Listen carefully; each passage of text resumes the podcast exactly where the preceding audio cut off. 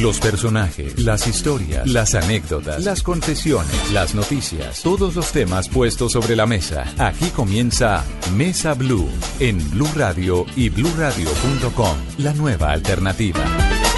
Tengan ustedes muy buenas tardes. Bienvenidos a Mesa Blue. Saludamos a los cientos, miles de oyentes eh, que nos oyen a través eh, de sus teléfonos inteligentes de bluradio.com y por supuesto todos aquellos que se encuentran en Bogotá, Medellín, Cali, Barranquilla, Neiva, Boyacá, Paipa, Bucaramanga, Villao, Armenia, Cartagena y Manizales, don Ricardo González. Muy buenas tardes. Presente a nuestro invitado, usted que lo conoce. Sí, señor. Hola, Felipe Zuleta.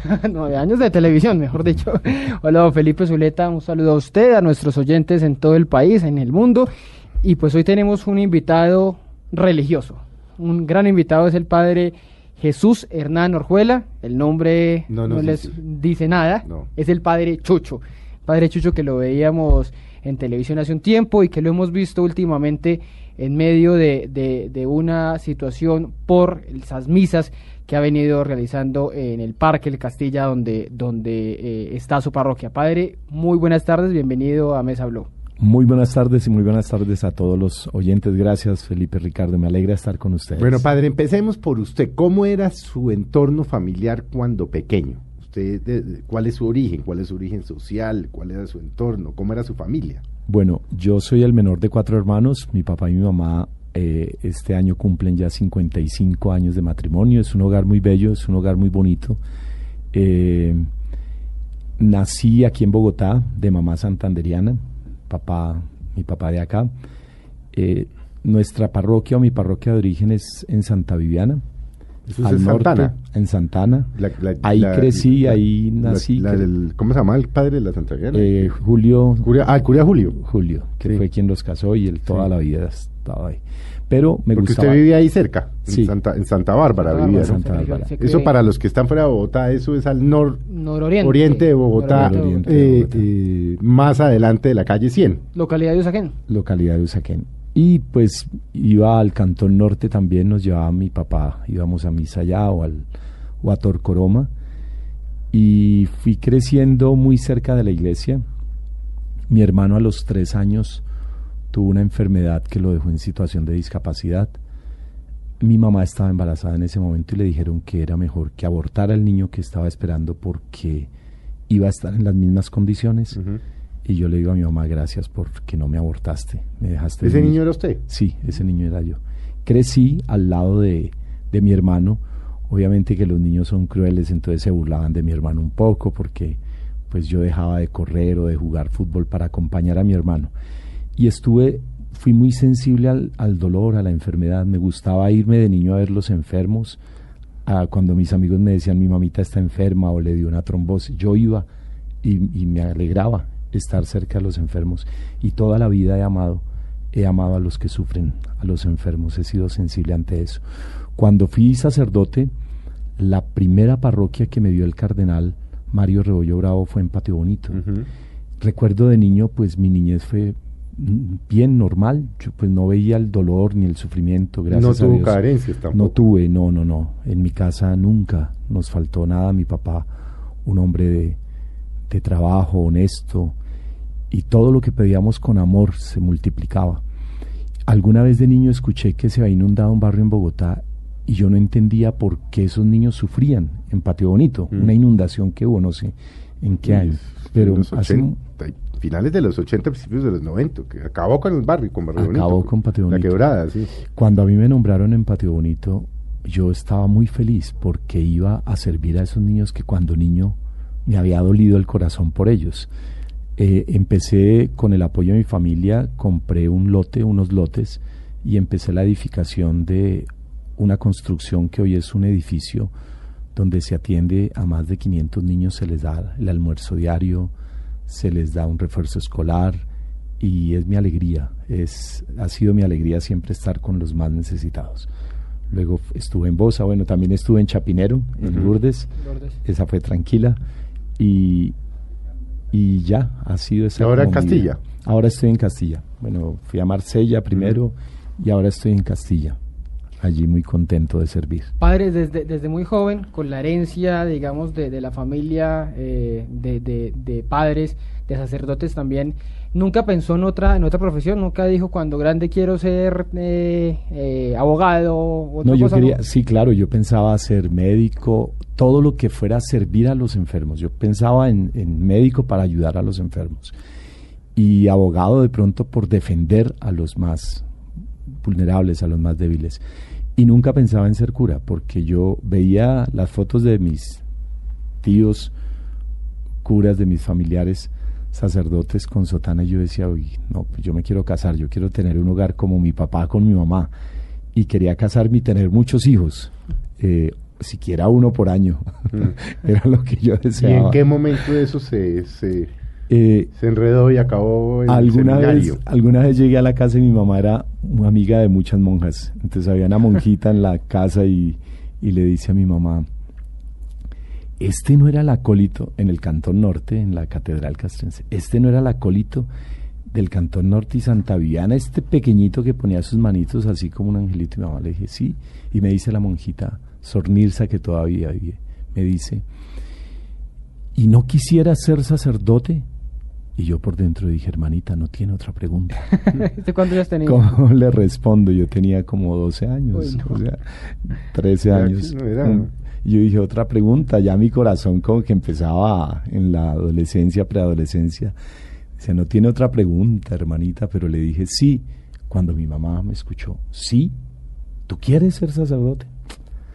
Para el seminario, el carro de mi mamá lleno de monjas, me llevaron al seminario, el cura me regañó porque íbamos a Tocancipá, un cura de los vicentinos, porque yo quería ser un sacerdote, pero yo dije, entonces quiero una comunidad que trabaje con los más pobres y el padre me regañó y le dije, no, mami, mira, mira, este padre me regañó, ya no. Entonces dijo mi mamá, no, vamos a, a Bogotá.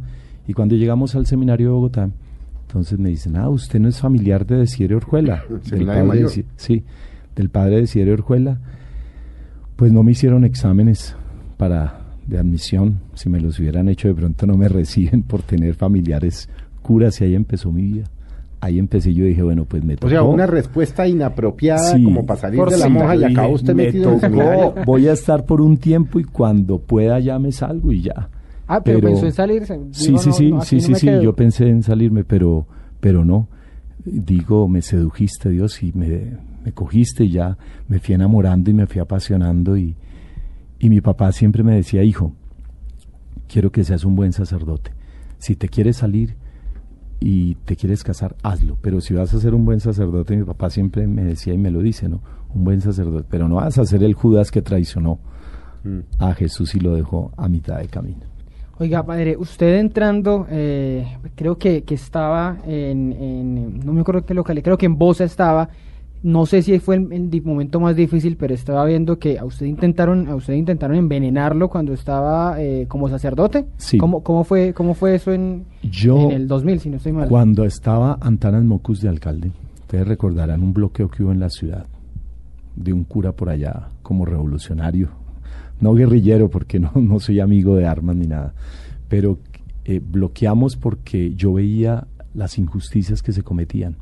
Entonces había un grupo de urbanizadores, no sé, puedo dar el nombre, pero hicieron mucho daño en una zona la primavera. Entonces yo empecé un trabajo con unos españoles y unos franceses, Didier y Gael, eh, con Noemi Magri, una española, y con el padre John Lawrence Mahoney, un inglés, para hacer un trabajo de esos jóvenes que estaban en condiciones delincuenciales y predelincuenciales. Y trabajaba con ellos, ayudándoles. Pero había, se cometían muchas, pero muchos atropellos y muchas injusticias. Entonces, eh, a estas personas que querían aprovecharse, unidos al poder, para robar a los más pobres, encontraron su piedra, que fui yo. Me metí con toda. Yo era un poco, o se- seguiré siendo, no sé, peleón. Sí, ahora vamos a hablar de lo controversial y lo polémico que es usted. Y entonces cerramos, bloqueamos la ciudad. La gente, recuerdo que Mocus no tenía eh, nada que hacer y me dijo, padre, por favor, ayúdenos, ¿qué podemos hacer? El padre Misael Orjuela, este hombre que sirvió a los más pobres, como era tío abuelo, nos permitió aterrizar el helicóptero en el Claretiano y ahí hicimos como una mesa de diálogo donde ya Mocus dijo, pues padre Chucho, dirija usted esto que lo han organizado y las cosas se resolvieron bien, pero me gané enemigos, los urbanizadores piratas se vinieron en contra mía, me citaron en sus oficinas en la 127 para decirme que ellos me hacían una iglesia a la que yo quisiera, pero que les ayudara para que la gente diera las cuotas que ellos habían puesto. Y les dije, no, si me trajeron aquí a negociar y a vender a los más pobres, no lo van a conseguir conmigo. Bueno, pues a las malas, padre. Guerra es guerra.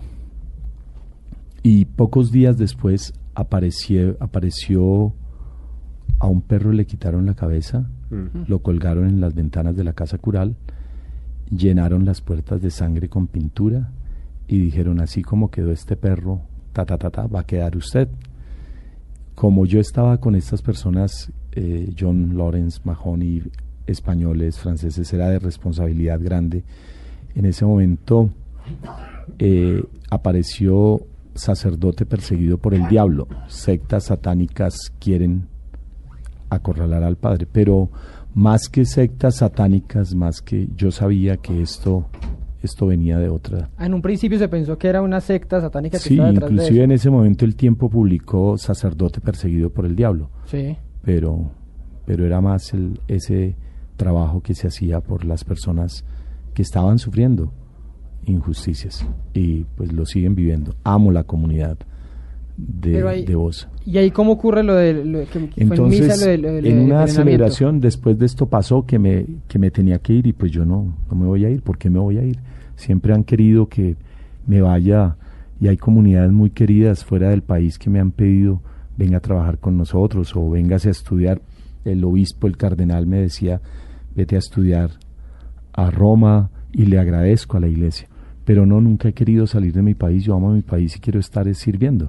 Entonces, eh, estaba en una Eucaristía, celebrando la Eucaristía, cuando fui a consumir el vino, solo fue acercarlo y tocarlo con la lengua y fue un ácido, pero como si me hubiera entrado, eh, no, no podría describirlo, pero fue muy fuerte. Pues terminé en la clínica y era una intoxicación, habían colocado un ácido fuerte y no sé quién lo hizo. Mm. pues estoy seguro que no era el satanismo ni eran eran los constructores estos seguramente sí, totalmente sí totalmente mm. ¿En qué momento entra usted a la farándula? Porque de repente usted acaba famoso. Yo eh, y siempre he cantado, entonces me ha gustado cantar. Y si eso no, no lo rayó un poquitín. Tanta fama yo que a veces tuvo. le digo a Dios, ay Señor, ¿a dónde me has llevado? O sea, ¿a dónde me metiste? Porque yo estaba en una celebración. Usted era un párroco como cualquier otro. Sí, normalito, trabajando. Con sus feligreses, en su en su iglesia y tal. Como era músico, el cardenal Mario y después el cardenal eh, Pedro me pidieron que asesorara a una comunidad de laicos en todo el país que se llamaban la Casa de la Misericordia. Entonces yo iba por diferentes ciudades cantando, eh, animando a la gente con alegría y estaba en un evento, en una celebración, en un, en un congreso y me dice una persona de extranjera, ¿usted es sacerdote? Eh, entonces le dije, sí, estoy buscando un cura para un marketing católico, ya lo encontré. Entonces le dije, ah, ¿es usted? le dije, no, yo no, yo no sé, yo no he estudiado medios, yo no sé de esto. Y además, pues tengo que pedirle permiso al cardenal. Y me dijo él, pues voy a hacerlo. Y el cardenal me dijo, lo vas a hacer. Aprovecha el don de Dios, lo que Dios te ha entregado y sírvele a la iglesia. Y ahí empecé eh, con un programa que decía, hasta aquí llegaron las excusas, la iglesia necesita de ti. Si tu fe es solo de domingo, hoy hay algo que te quiero decir. A la manera de Cristo, a la manera a la manera de Cristo. Y empecé un programa todos los domingos en el canal eh, A. Luego estaba ahí y me llamaron del canal 13, una misa joven. Eh, yo hacía unas celebraciones en el parque, en el centro comercial, en un centro comercial. Y esto se empezó a llenar tanto que reventó el centro y también me sacaron de allá. Sacaron de todas partes, me botan. A mí me echan de todas partes. Desterrado de todas A mí me echan de todas partes. Y el único Y que se me- ríe, ya no le No, importa. el que, único que no me ha echado es Dios de su corazón. Eso es lo que. Y entonces eh, salí de ahí y me recibieron en Mundo Aventura. Después en Mundo Aventura también desbordó este parque y no sabían qué hacer con este cura, entonces también me echaron de allá. Y, y bueno, en ese momento me invitaron a un programa por una celebración a, con J. Mario, muy querido J. Mario, y, y J. Mario me hace una entrevista y me dice, oiga, cura, ¿usted no quisiera trabajar aquí? Firmamos contrato y dije, no, pero pues vine, fue invitado a una entrevista. De una, de primera, Sí, sí, sí. primera entrevista. Y entonces ahí empecé, un gran hombre, empecé a aprender porque lo único que, que me sirvió mucho la televisión, aprender, aprender, aprender cosas muy bonitas de la comunicación. Y hasta recuerdo una historia muy bonita de J. Mario de María y Tiburcia, nunca se me olvida, en comunicación. ¿Qué era qué? que dice Chucho, tú siempre tienes a María, María ve por el pan, pero cuando se va María y llega a Tiburcia, Tiburcia, mm, Tiburcia ve por el pan, pero mira, te doy un billete de cinco mil, me trae las vueltas, es pan blandito, no te va a dar pan duro, mira la panadería queda una cuadra, entonces empezaba J. María a describirme todo lo que era Tiburcia, entonces me dice Chucho, en televisión no existe María, solo Tiburcia Mm. hay que desmenuzar todo. Bueno, una de las experiencias más bonitas como cómicas a mí me pareció chistoso fue alguna vez siempre nos invitaban a esos premios que dan de tapete rojo en el Jorge Eliezer Gaitán. Y estaba lloviendo, yo me acuerdo que estaba con Carolina Cruz y nos bajamos y dice, Chucho, tenemos que ir por el tapete rojo. No sé, yo me sentía como ridículo, pues un tapete rojo, pues yo dije, pues tapete rojo se lo ponen cuando se va a casar, pues yo- y al lado estaban las vallas de las personas. Sí, sí, sí. Estaban Eso que son los premios Los TV novelas, los Esos premios. sí. Entonces, yo lo que hice fue que me fui a saludar a la gente, me pareció, la gente me saludaba, lo fui a saludar. Y claro, como el piso estaba mojado y había barro, No. pues yo posé para el otro lado y dejé el tapete con, Con las huellas. Y pasé al otro lado y dejé el tapete. pasé al otro lado. Y fueron quedando. toda- Carolina siguió y después me regañaron. Dijeron, no, así no, no quise volver. Me pareció. Y eso lleno de luces. Nunca me he creído el cuento de, de estrellas. Para mí, la única estrella realmente que brilla es Jesucristo. Yo soy un estrellado y, y uno más. Pasamos y todo es pasajero y todos vamos de camino y Pero ¿qué pasó con usted? ¿Qué le pasó con, con, eh, con No sé, a RCN? veces- ¿Por a qué veces salió de pre- RCN? Porque yo no me acuerdo, pero salió como... Que fue un tema de que cambiaron las cosas de un Oye, momento a otro del- de la programación sin mayor explicación y eso, y eso quedó en el aire. la verdad siempre lo he llevado en mi corazón por amor a las personas y, y no herir a nadie. No he querido herir a nadie, pero... Pero no me da la me- sensación, yo no lo conocí a usted, no me da la, la sensación de que usted esté del, un picapleitos. No, a mí no me De gusta... esos de que, que, que sale de los sitios peleando y es que usted no sé qué y usted No, no, no, me no, da la sensación No, por lo poco lo que lo conozco. Hay una, hay una historia de Enrique VIII de Inglaterra.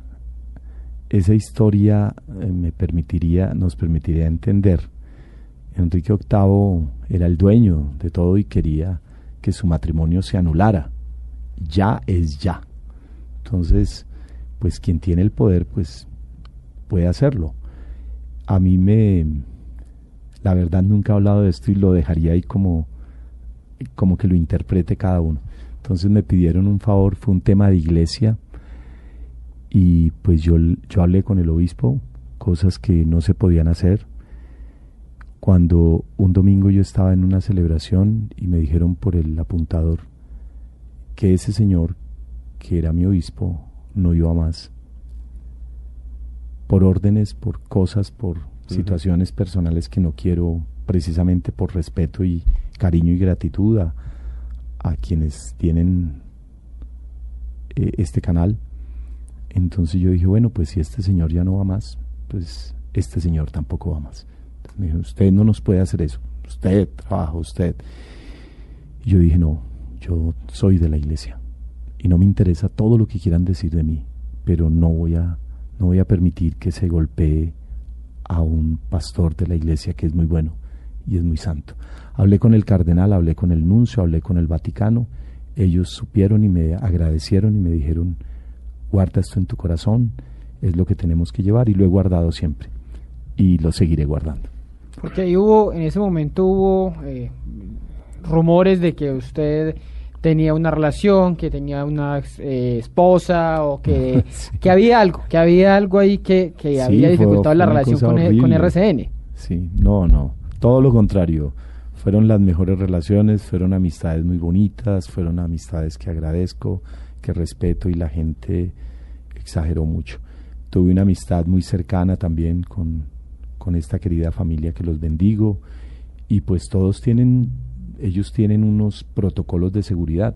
Entonces normalmente siempre que llegaba a un restaurante, pobrecito los de la guardia, porque si se bajaba, eh, por decir algo, una doctora X que llevaba su guardia, entonces pensaban que toda esa guardia y toda esa seguridad era, mire quién se bajó ahí, ahí el padre Chucho, pero nadie veía claro, el famoso a la otra persona. Entonces cura arrogante, desgraciado y tantos pobres y bueno, no sé cuántas me decían y yo, bueno, yo decía, ahí lo llevamos, pero, pero nada, mi gratitud, lo único que guardo es gratitud. Fue un momento, ha sido un momento muy bonito en mi vida. Mi obispo me ha pedido que les colabore en televisión, que haga programas, pero he querido como estar más bien tranquilito en mi parroquia, quietico. ¿Por qué como eh. que todo lo que lo rodea a usted es como con escándalos? que los Gokus, Gokus, Gokus, ¿cómo se llama? Los Gokus. Que los Gokus lo tutelan, el tema con la programadora. Monseñor Juan Vicente Córdoba me dijo esta semana, Chucho, te tengo que felicitar porque te están persiguiendo. Yo me pongo a ver, pero ¿por qué te persiguen? ¿Porque eres terrorista? ¿Porque eres... Eh, has matado, has abusado, cometiste un crimen, qué sé yo, un delito, que me hayan visto en delitos, eh, soy, tengo hijos regados, o sea. Sí, sí, sí, sí, Pero me dice él, te persiguen por predicar el Evangelio. Veo que te persiguen por celebrar la Eucaristía, porque en últimas no, no estoy haciendo nada más, nada malo. A donde yo voy a, porque me invitan de muchos lugares, de muchísimos lugares, estoy todos los días, voy con amor y entrego lo mejor. Los sacerdotes me dicen cuando llego, pueden dar testimonio desde Leticia hasta, hasta el norte, bueno, esta semana estuve en el Atlántico, me dicen los sacerdotes, ¿cuánto cobras? Nada, nada, yo no cobro nada. es más, me ofenden si los sacerdotes me dan a mí un sobre porque no voy, no estoy para eso. Yo estoy para entregar el amor de Dios y inclusive las personas que han hecho daño no son ellos. Yo digo, pues no sé qué ha pasado, por qué les pasará eso, por qué ese ese odio contra la iglesia deberíamos tener. Ay, pero ¿por qué si los curas están afuera? porque un pastor evangélico no puede estar afuera? Qué chévere que pudiera venir un pastor y poder estar con él. Tengo buenos amigos pastores además, que nos uniéramos, que, que hiciéramos un más tolerancia, creo. Pero no, no, soy. Y, ahora no me voy a defender. Pero usted es muy subversivo en sus, eh, en sus eh, homilías, en sus sermones. No, yo. Dice cosas que la gente de golpe les incomoda, habla contra el establecimiento. No, yo Contra hablo, los ricos. No. que como nunca he ido a una suya, pues no lo sé. Pues, yo pienso que, que Jesús tampoco, los ricos en últimas, conozco personas de muchísimo dinero que son muy pobres en su actitud frente a Dios, entonces no podemos crear resentimientos. Mi predicación es del Evangelio. Yo la verdad predico es hacia los enfermos mi predicación fuerte, si la escucharan, es para los enfermos. Eh, me he equivocado, me equivoqué un día cuando vino una persona, un, un periodista, que me dijo, usted no pide permiso al alcalde para celebrar la misa. Y le dije, no, es que yo no le voy a pedir permiso ni al alcalde, ni al presidente, ni a nadie para celebrar la misa. ¿Qué tal? Mm. Señor alcalde, va a celebrar la misa, de hecho, ¿me da permiso? Entonces, después, este, este noticiero editó todo y mostró una imagen mía. Yo no le pido permiso al alcalde ni a nadie para celebrar, pero fue descontextualizado. ¿Fue Noticias Uno? Sí, Noticias Uno, pero sí, eh, claro que he pedido permiso si no hago nada sin...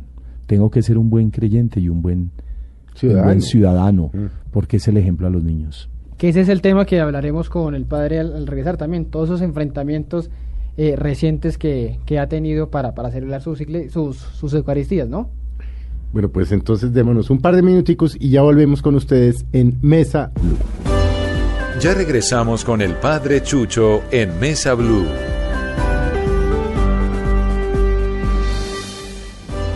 Continuamos con el Padre Chucho en Mesa Blue. Seguimos en Mesa Blue en esta tarde de domingo, eh, acompañándolos a ustedes con el Padre Chucho, el Padre Jesús Hernán Orjuela, que nos ha contado ya Felipe de su infancia, de su juventud, de las peleitas que ha casado un poco y de, y de la fama que estuvo, que lo, que lo marcó durante muchos años, seis años más o menos que estuvo eh, en varios programas de televisión. Pero, padre, usted fue noticia estos eh, últimos días por una decisión que, que eh, tomaron desde, desde un juzgado de Bogotá y es prohibirle hacer Eucaristías eh, en el parque, en el parque de Castilla, donde usted venía haciéndolo y donde tuvo unos enfrentamientos desde hace un tiempo con, con esta secta que usted hablaba, Felipe, la secta de los Gokus. que, ya nos contará quiénes son, cómo son, de, de, qué, de qué trata, la, la eh, de qué trata el, el, ideal de ellos. Pero ¿cómo fue esa decisión y usted qué va a hacer ahora con, con, la, con la misa ya en, su barrio? No, antes de que el juez decidiera, yo ya había decidido. Eh, yo ya hace muchos meses estoy celebrando dentro. Eh, los niños, sobre todo los, las familias que iban con sus mascotas, con sus ciclas en la ciclovía, pues son los que me dicen, padre, por favor, hágalo afuera y el calor adentro es porque pues va, gracias a Dios, son muchos los que Dios trae a su presencia para que le alaben. Y, y yo había tomado la decisión de no hacerlo más afuera porque no quiero evitar ese conflicto. Además fue muy doloroso ver personas golpeadas, ofendidas y, no quiero esa confrontación. Y nada, yo asumo eh, la decisión del juez, está bien. Me dijeron que si iba a apelar. Eh, no, yo no tengo que hacer nada, yo respeto lo que han decidido, está bien. Yo celebro mi misa, soy, soy uno más, soy un sacerdote más. En el, en el Jordán Juan el Bautista y, ese es mi ejemplo. Y como me han dicho en estos días, un derrotado perdió. Pues sí, yo pienso que sí, siempre estamos llamados a perder. En las pérdidas y en las lágrimas del que sufre se esconden las alegrías del cielo. Y en las carcajadas que damos a veces de los otros, de los que sufren. Hasta los niños se burlan del otro porque no puede correr, no puede caminar. En esas carcajadas se esconden las desgracias de los seres humanos. Yo creo que cuando estamos cerca de las lágrimas del corazón que llora, Pero, ahí vienen ¿a qué alegrías. Horas, ¿a, qué horas era, ¿A qué horas era esta misa? A las diez y media de la mañana. ¿Y por qué era que decían los vecinos que era que los incomodaban, que mucho ruido? Que mm, no, más que los vecinos, más que los vecinos, porque los, los vecinos y, los comerciantes son muy queridos. Al lado de mi casa están las tabernas y las discotecas, en medio del parque, y, antes era hasta las 2 de la mañana, hoy es toda la noche y es la música. pues yo aprendía qué tal yo pelear para que cierren esto, ¿no? Porque si, si los muchachos salen, yo prefiero que mi hijo esté cerca de la casa y, y que no esté lejos. Entonces yo dije, pues tolerancia. Yo los domingos me levanto trasnochadito de la rumba que tengo yo solo en mi cama y por la noche, pero eh, no esta, esta tutela, esto lo hicieron personas de la localidad de Usaquén y de Suba ellos buscan. carajos, perdón que le diga que tenían que ver los de Usaquén y Suba con el barrio Castilla. Quieren recuperar el espacio público de toda la ciudad. No, no conozco sus ideales, no sé lo que quieren, pero bueno. Y no, pero estamos adentro, normalito, las comunidades orientando también a las personas. ¿En qué momento se, es que no entiendo muy bien el concepto? ¿En qué momento se pierde el espacio público por una misa que dura 40 minutos? No, no, yo no, yo no estoy invadiendo. Es que esa es, la, como la, la información que están dando pareciera que yo he cogido ese parque y tengo ahí montado. No, como si usted no, no, no. Es una tarima que hizo mm, desde hace muchos años un padre que se llama Tito Martínez. Él la hizo con unas bahías de parqueo para los enfermos. Fue un hombre que trabajó más que yo. Ese hombre sí que trabajó allí duro por la comunidad. Y siempre celebraban ahí en una tarima, como lo hacen en el Minuto de Dios, como lo pueden hacer otras partes, pero pero es no sé qué hay conmigo. O sea, yo no yo a veces le digo a Dios, hey, ¿qué, qué provoco? ¿Por qué provoco tanta tanta rabia en las personas, no sé. Pero ¿quiénes, quiénes eran estos que, que varias veces interrumpieron las misas, estos llamados testigos de Goku? Goku ¿Usted qué, qué supo? ¿Cómo los conoció? ¿Cómo, cómo, ¿Cómo son? La verdad, yo, y no sé, como que eh, jamás permito la basura en mi corazón. Desde niño lo he llevado. Mm, la vida es solo una. Y no hay, hay dos días que no existen, ni ayer ni mañana si el hoy es triste, tal vez es porque el ayer no lo supe vivir. Y si quiero que el mañana sea feliz, pues tengo que ser feliz y no me dejo robar la paz que me la dio Dios y yo no, no lo permito en mi vida. Mi vida es, es una y quiero tener la felicidad para dársela a las personas que sufren y, y no pierdo el tiempo ni me, ni me voy a distraer. Jamás he estado en una reunión con ellos, las comunidades y las juntas de acción comunal. Sí, hasta la misma alcaldía ha visto los procesos. Yo nunca he estado pidiendo permisos porque eh, lo ha hecho la comunidad. Yo les digo, miren, si ustedes quieren celebrar con mucho cariño, a mí me invitan a un parque, yo voy, tienen los permisos, yo voy. Pero yo lo único que, quiero hacer, perder mi tiempo, es, le dedico mucho tiempo al Evangelio, a preparar la lección divina, algo que yo hago, eh, algo que no me falta en la vida, inclusive lo estaba haciendo ahora, es buscar a la Virgencita y orar el rosario. Ella es mi fuerza y, y no conozco, sería injusto si hago una afirmación de ellos, a ellos los bendigo y también sé que pues está bien, ellos están buscando un interés bueno, ellos pensarán que yo le estoy quitando el espacio a los niños, un columpio, pero ellos si investigaran un poco, nosotros recuperamos los columpios porque ahí había habitantes de calle, había expendio de droga, nosotros pintamos el parque, lo mm. pusimos bonito y solamente se utilizaba el domingo eh, en ese momento, pero no, no, nada más. Ahí sí no. Mm. Vea, y padre Chucho, ¿y en qué momento eh, decide usted arrancar con el tema del el exorcismo? Irse a Roma a estudiar esa vaina. Yo no sé cómo se llama esa ciencia. ¿o a mí Dios yo tampoco lo pensé, jamás en la vida. esto es muy reciente de suyo, ¿no? Sí, esto es jamás, jamás, eh, nunca me imaginé, pero nunca me pasó por la mente eh, estar en, en la televisión. Nunca. De allá llegó. Eh, allá llegué. Siempre veía a los exorcistas y me daba como miedo. Además que viendo al Padre Pío, que ahora tuve la oportunidad de visitar su tumba, y ahora que estuve con el Papa Francisco. ¿Quién era el Padre Pío, para que los oyentes sepan? El Padre Pío fue un sacerdote en Italia que cuando niño eh, fue golpeado por el mal, tenía su enfrentamiento con el mal. Él, eh, que dijéramos, le hacían bullying al pobre Padre Pío. Entonces el Padre Pío estuvo como cerca de esas realidades duras y él se acercaba a los que sufrían, pero, pero luchaba con el mal.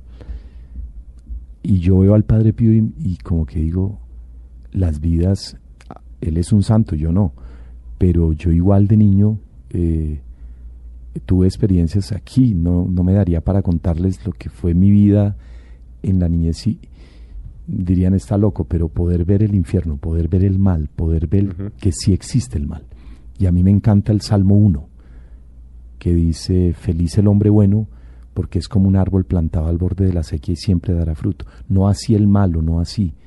Se caerá en su desgracia y, y será paja que arrebata el viento. Y el Padre Pío fue un hombre que llevó los estigmas y amaba a los enfermos. Lo regañaron y al pobre cura lo vaciaban y tenía problemas por sus misas, mm. porque eran misas con mucha gente, con muchos enfermos, misas muy largas, hasta el Papa alguna vez lo suspendió. Dijo, no, Padre Pío, no celebra esas misas así de largas.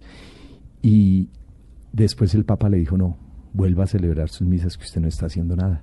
Y el Padre Pío sigue haciendo, eh, el Papa Juan Pablo II lo canonizó, lo quería mucho, y él sigue haciendo desde el cielo, este hombre sigue intercediendo por los enfermos. A mí mi mamá me, me hablaba del Padre Pío, yo ni sabía que era el Padre Pío tenía unas cosas que se llaman la bilocación. Que a mí me pasó algo muy curioso. Me llamó un sacerdote, yo estaba saliendo en el aeropuerto y me dijo, Chucho, ¿te puedo pedir un favor? Tú que amas a, a los niños. Hay una niña que está muriendo de cáncer en el cancerológico en Bogotá. Él me llamó de Valledupar.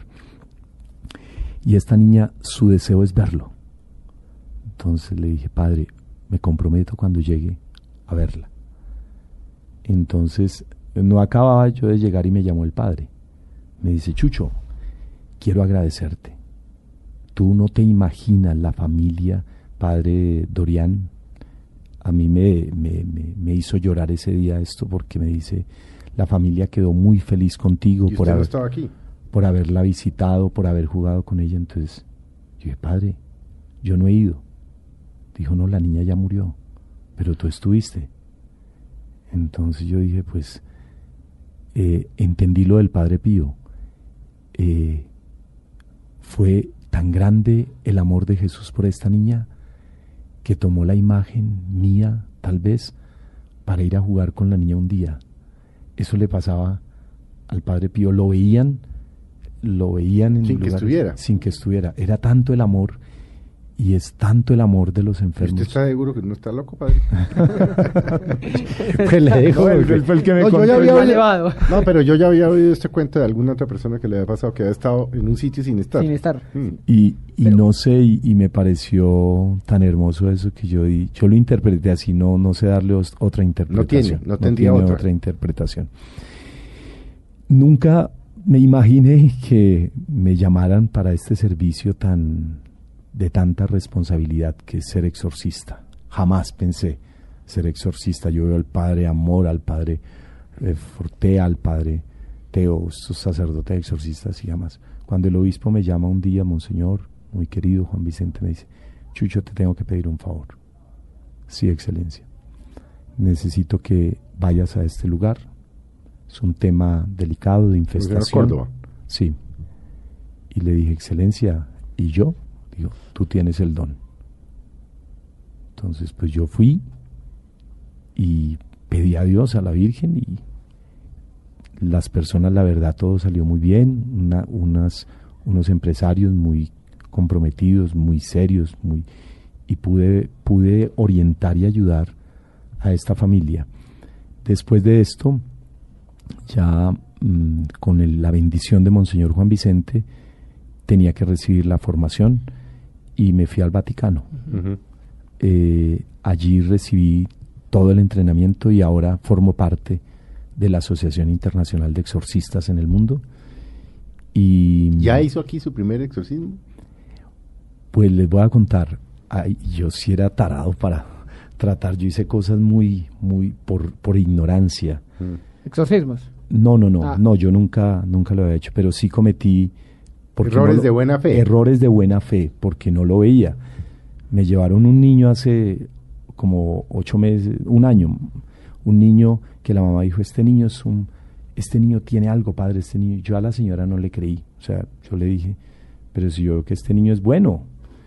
Y le dije, venga, hijito, hasta lo, le dije, venga, hijito, usted es un niño muy bueno. Y le di la bendición. Cuando le di la bendición, el niño me mandó una patada y me mm. dijo, hijo, me sacó todas y entonces yo sentí como, este niño lo que le falta es formación, señora, y porque ponerle disciplina nos lleva a la virtud.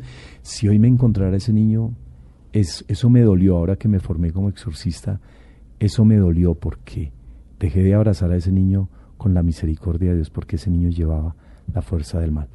Eh, para hacer un exorcismo, en este momento estoy muy preocupado. Para mí el ser exorcista es una responsabilidad grande de abrazar a las personas con el amor de Dios. En este momento tengo una preocupación eh, por una persona, pues ahora me, me mandan los sacerdotes, como soy el, exorcista, me mandan personas, esta tarde tengo citas, sacerdotes que me mandan a las personas para que yo haga un proceso de, en oración y de discernimiento para ver si hay opresión diabólica, porque son muchas mm. cosas, opresión diabólica o sujeción diabólica o, obsesión diabólica. Hay, hay un tema ahí de la, ya en el tema psiquiátrico y psicológico que tenemos que trabajar de la mano con la ciencia. Mm. Eh, y tengo un caso que me tiene mm, un poco inquieto, creo que voy a enfrentarme a, a hacerlo eh, para hacer el exorcismo yo tengo que hacer un proceso y se tiene que hacer como una ficha como una hoja clínica, como una historia clínica, y lo estoy haciendo con la familia porque es un tema bastante complejo. Esta persona arquea, esta persona habla hebreo, nunca ha estudiado hebreo, ni latín, esta persona tiene una fuerza mm, que supera su, su, su capacidad, o sea que no es normal en esta persona lo que está haciendo. La persona está sufriendo mucho, eh, la familia está sufriendo mucho y eh, tengo el diagnóstico del psiquiatra y eso es lo que me sorprende, que eh, no es nada de una psicosis, no hay psicosis ni una tampoco sería una cuestión psicológica de terapias de crisis de pánico, ansiedad o depresión. Entonces, esta es una situación que en el momento en que yo haga el exorcismo no es que el que llegue, padre, exorcíseme, no, no, eso no es así. Yo tengo que hacer ese proceso. Eso la familia tiene que firmar. Porque... En el Vaticano, ¿cómo es la formación? ¿Usted va a un curso de exorcista y a usted le imparten clases magistrales o le ponen a hacer pruebas? o le, o le ponen a, enfrentarse a personas que ya han sido exorcizadas o a casos reales. ¿Cómo es ese entrenamiento? Nos dan, es magistral, son catedráticos de las universidades en Roma, son arzobispos cardenales que están en el Vaticano, que nos dan todo un entrenamiento de, de toda, desde las fuentes de la Iglesia, que son la Sagrada Escritura, la tradición y el magisterio, pero además hay otra riqueza porque pude conocer eh, exorcistas ya en la experiencia y en los almuerzos y en las comidas, experiencias de, exorcistas en todo el mundo, donde hay, mm, por ejemplo, a mí me llamó la atención la santería, tanta brujería y cosas que son milenarias de, mm. de hechizos y cosas a las que yo era un poco escéptico en África, en Haití, en Cuba y en Venezuela, y donde la, la miseria como que toca de manera especial estas, eh, a estos hermanos nuestros. Eh, entonces, no hay práctica, es una formación magistral y solamente puede participar allí en el Vaticano. No es si a mí se me dio la gana y yo me voy a ir a formarme como exorcista, no, ni el obispo, solo los obispos, los arzobispos y los obispos eligen al sacerdote que ellos vean que, pueda hacerlo. Piden que sea un sacerdote muy santo, muy idóneo. Creo que el obispo aquí sí conmigo se equivocó. No creo. Buscó al que, al que yo le dije, Monseñor, ¿está seguro? Pero ese es. Y, una, última cosa, ¿cuántos en, en el país eh, exorcismos cree que puedan eh, estar por ocurrir o cuántos está por por, por pasar eh, que usted en los que usted pueda, pueda participar? ¿Qué tan común es eso? que haya un exorcismo. Mire, yo pensaba que era poco, pero es, es muchísimo. El, el dolor y, y, el, las infestaciones, eh, la opresión del mal. La opresión es, por ejemplo, una persona que dice, pero he ido a todos los médicos no, y no, hay nada. Y empezamos a mirar en el proceso de discernimiento y encontramos en qué momento entra el demonio a golpear. Eh, me pasó en un lugar de infestación, la infestación se siente. Y mire, esto es tan sencillo que lo aprendí cuando viene para Caracol Felipe, Ricardo, les digo, van en el carro y dice, ay, hoy tengo esta reunión y ojalá no me encuentre con esta persona porque hoy sí no me lo voy a aguantar. Pero es un soliloquio, yo voy hablando solo en el carro y de pronto, no, no, no, mejor, no voy a pensar en esto. Son como dos voces, San Ignacio de Loyola yo me formé con los jesuitas, dice que dentro de ti siempre está una voz del mal, que te lleva al vicio, a la pelea, a la guerra, a la destrucción. Y está la voz, la moción del Espíritu, que es la voz de Dios, que te lleva al bien. Déjate guiar siempre por esa voz que te lleva al bien, que te da paz. Lo que te da angustia, lo que te quita la paz, no lo permitas. Nunca permitan cuando les digan a ustedes les están haciendo brujería. Bloqueen eso, Cierren eso. Los lazos de la muerte me envolvieron, en el nombre de Dios los rechacé. No permitan eso porque ahí empieza a deteriorarse el alma, la interioridad, y el mal golpea, empieza a golpear. No lo permitan y ahí tienen una, una herramienta. Y nunca, se los diría a todos los oyentes, nunca se vayan a enfrentar cuando sepan que hay fuerzas del, mal, eh, que ustedes lo ven, que ya se sale de, de cualquier fenómeno natural, nunca enfrenten ustedes. Satanás, si estás aquí, te conjuro, te no lo hagan. Yo sé cómo se los digo. Si quieren, hagan, miren al cielo, díganle Dios, yo te amo. Salvo un salmo de protección. Un salmo. Esto es, pero ni que estuviera estado en el curso. La palabra de Dios, Felipe. la palabra de Dios. un salmo. Felipe, salmos de protección. Sí, aquí está enemigo que hay por ahí. Un salmo y orando con un salmo. Señor, tú te levantas como el cielo se levanta sobre la tierra, así te levantas tú, Dios, sobre los que amas. Miren qué bello es eso. Como el cielo se levanta, así se levanta Dios. Y como dista el oriente del ocaso, alejará Dios el mal. Y cuando Dios se levanta, todos los males se alejarán de tu vida. Entonces tú miras al cielo y tú dices, Señor, estas personas que me están haciendo esto, si hay un espíritu del mal, encárgate tú de retirarlo. Si, si es muy fuerte, si la persona ya eh, tiene expresiones, inclusive eh, comete agresiones, busquen el exorcista, busquen un sacerdote que el obispo haya nombrado. No busquen un sacerdote que no tenga la bendición del obispo. También eso es muy importante, porque el que es nombrado por el obispo, el obispo está en comunión con el Papa y tenemos todo un ejército de la Iglesia que nos respalda en la oración.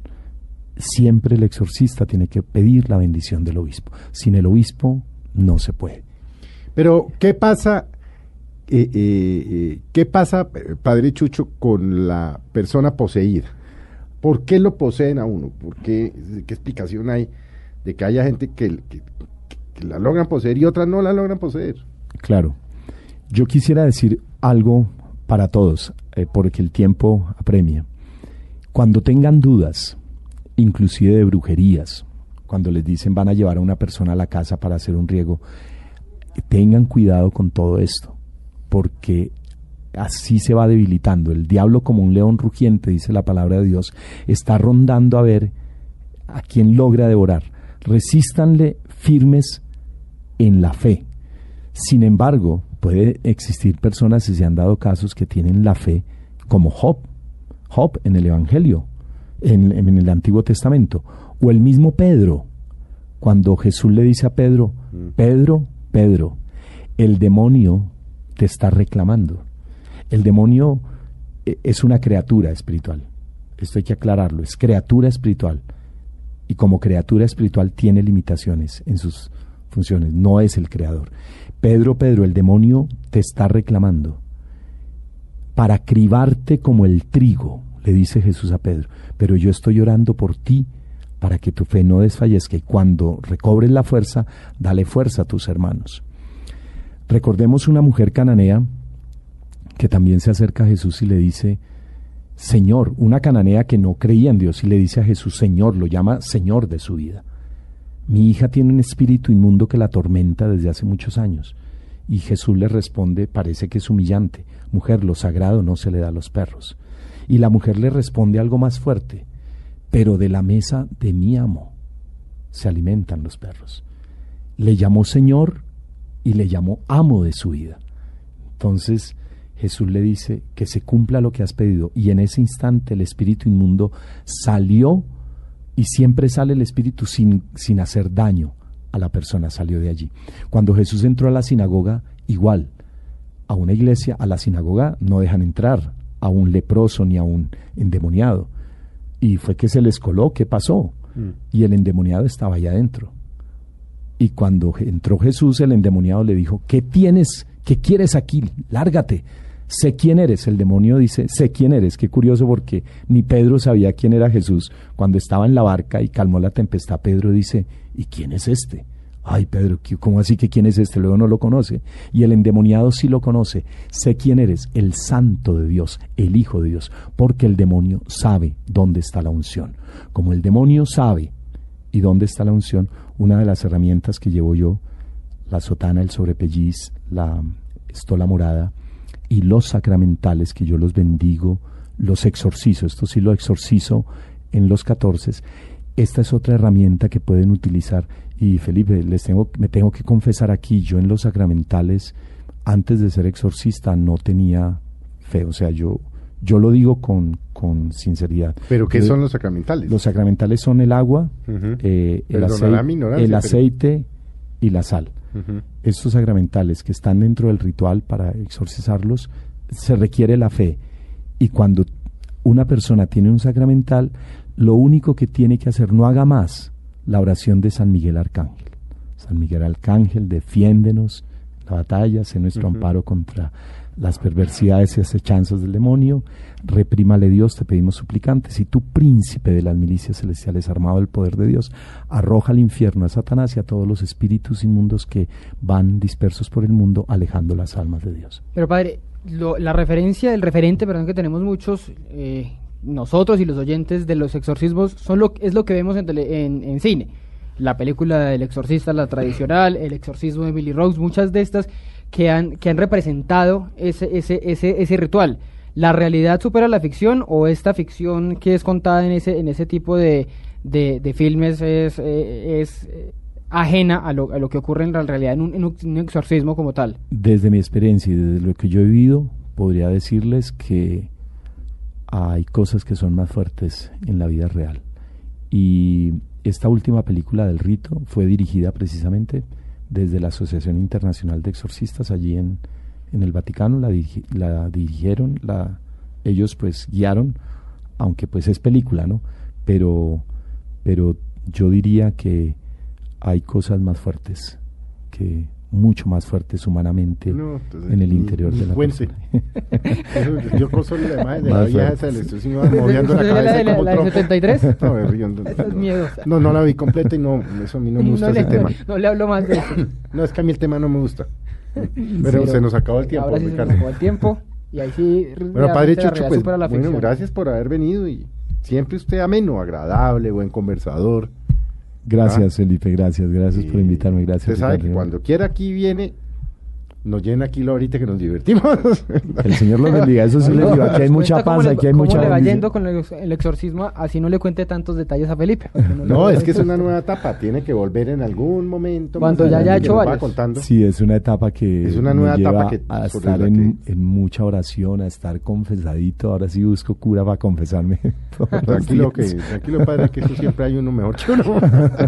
bueno, de verdad, muchas gracias, padre Chucho. Don Ricardo, nos fuimos. Don Felipe, chao los A oyentes. Ustedes tengan una muy buena tarde de domingo. Los dejamos con fútbol, ¿no? Sí, señor, fútbol acá en Blue Radio toda la tarde. Bueno, que tengan muy buena tarde. Muchas gracias por habernos acompañado. Nos vemos, nos oímos dentro de ocho días en Mesa Blue.